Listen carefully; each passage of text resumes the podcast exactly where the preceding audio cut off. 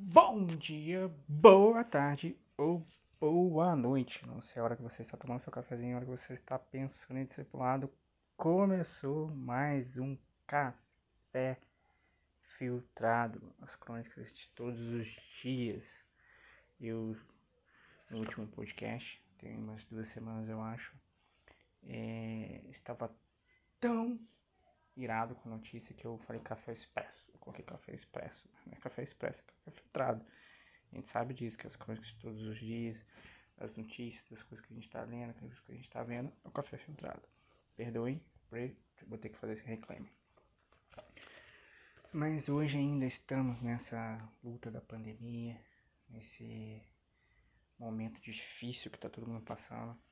Naquela mesma semana que nós falamos sobre redes sociais e os burburinhos da rede social, o que aconteceu com o STF agora e tal, nós atingimos 400 e 300 mortes e no Brasil, né? E é um número assustador, cara. Como eu falei também no último podcast, a crise econômica no país levou 19 de milhões de pessoas à segurança alimentar. Também falei no último podcast. É, é um cenário, cara, que é, que é um nível dantesco. Não tem como não pensar que, que é um, um, uma potestade de morte no Brasil. Não dá pra dizer outra coisa. Uma potestade mesmo. E acho que colocando a imaginação um pouco para funcionar, em base do que eu já li de que. de definições, né? Que eu acho que eu já até dei por aqui no podcast sobre potestade que mais vale lembrar, potestade é tudo aquilo que não é uma pessoa, mas funciona como um, tendo um raciocínio próprio, sentimentos, e em alguns até sendo representados por figura, figuras humanas, como é o caso de Mamon, que eu já falei também aqui, que é um, um burguês. Eu não consegui ver uma representação melhor dessa potestade de morte que está no país, quem não seja que o Neil Gaiman, um autor de ficção e fantasia, fez no livro Mitologias Nórdicas da deusa Hela, deusa nórdica Hela da morte. O Gaiman descreve a Hela como, ou humaniza a morte de alguma forma, como uma menina. Ela tem um corpo dividido, assim, um lado é um, ela é uma face com rosto rosado, liso, bonito, e do outro lado é preto, trefado, a boca deformada. E lá pelas tantas mesmo, humanizando mais esse personagem morte, o Gamer diz que, que, que a Hela vai dar posses. Ela vai pro domínio submundo, né? No mundo da morte e ela começa a dar nome, nomear suas posses lá no submundo. O prato dela ela chama de fome, a faca dela ela chama de inanição e a sua cama ela chama de preocupação. Cara, isso é brilhante porque essas três coisas são más dá um resultado de uma morte muito lenta, tipo assim, uma morte de pesadelo mesmo, que algo que a gente está vendo todos os dias já há um ano se progredindo nessa pandemia. Todas as vezes que eu leio uma, uma notícia dessa pandemia, seja sobre mortes, ou seja por fome, seja por qualquer outra coisa, seja por é, aglomerações, seja por é, abusos de poder, seja por qualquer coisa, não tem como não imaginar essa versão da rela. Não, uma região celestial, cara. Não, não tem como não, não imaginar. E às vezes nesse território do visível, do invisível, é difícil a gente diferenciar, né? O que, que é governo civil e o que, que são as autoridades espirituais por trás deles. A gente é mais fácil a gente culpar a gestão do governo, capacidade do, do ministro X, fazer a distribuição das vacinas, o governo tal que, que tomar atitudes absurdas. É, é muito difícil. Mas Efésios 6,2 diz que, que nossa luta não é contra carne nem sangue, mas contra principados e potestades no mundo invisível, contra espíritos malignos nas esferas celestiais. Então a gente precisa saber fazer essa diferenciação. Acho que no campo do invisível a Hela também ali não luta sozinha.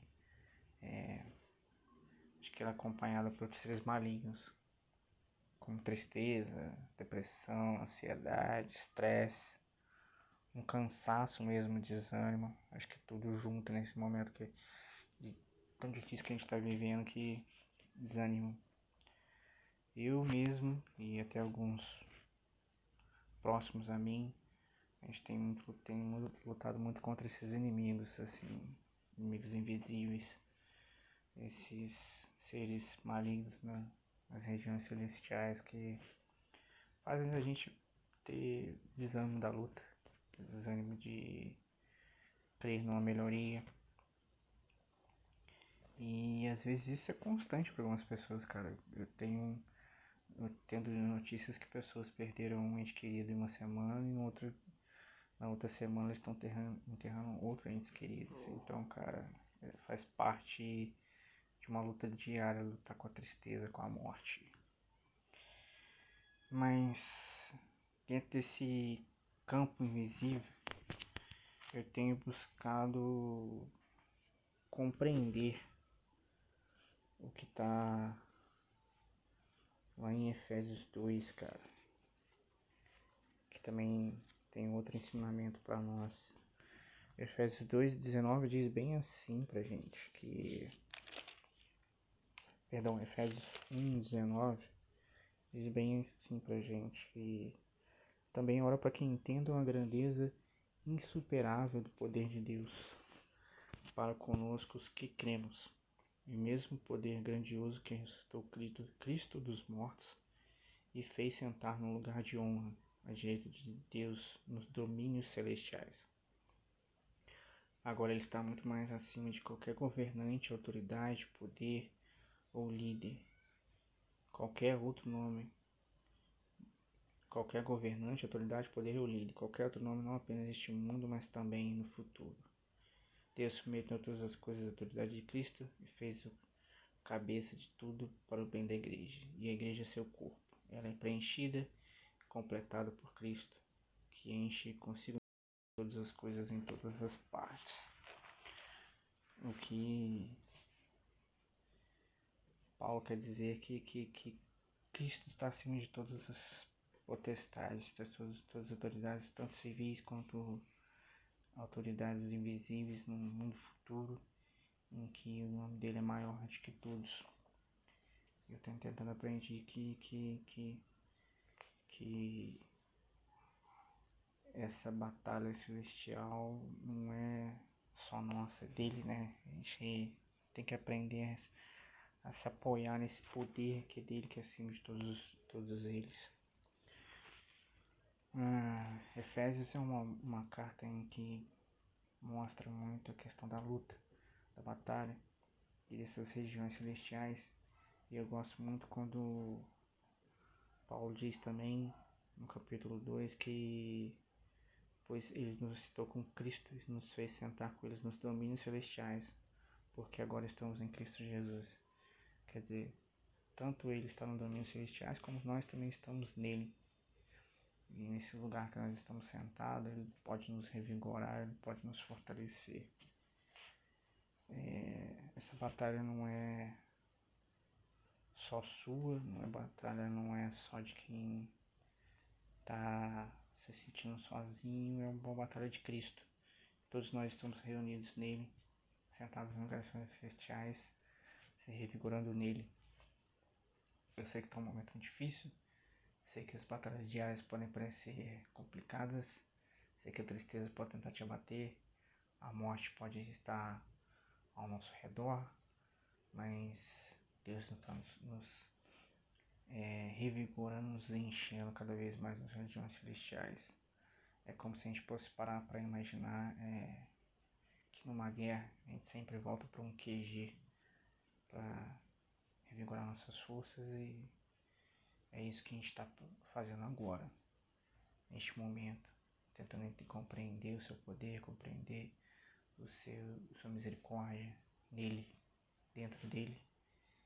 E é para isso que eu oro, nós podemos entender essa grandeza insuperável do poder de Deus para conosco, os que creem.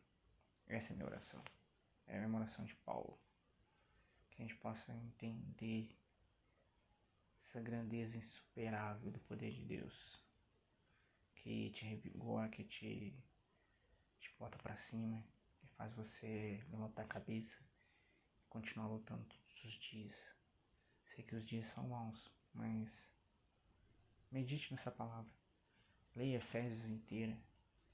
Tente ler numa versão que você possa assimilar bastante coisa, seja fácil compreensão. E principalmente medite nesse versículo, Efésios 1,19. Também oro para que entendam a grandeza insuperável do poder de Deus para conosco, os que cremos. E o mesmo poder grandioso, versículo 20, que restou Cristo dos mortos e fez assentar no lugar de honra à direita de Deus nos domínios celestiais. Agora está muito acima de qualquer governante, autoridade, poder, líder ou qualquer outro nome, não apenas neste mundo, mas também no futuro. Graças a Deus. Amém. Obrigado pela tua vida que tu nos escuta. Essa é a nossa oração de hoje, para que você possa ser revigorado no poder de Cristo. Fiquem com Deus. Bom café.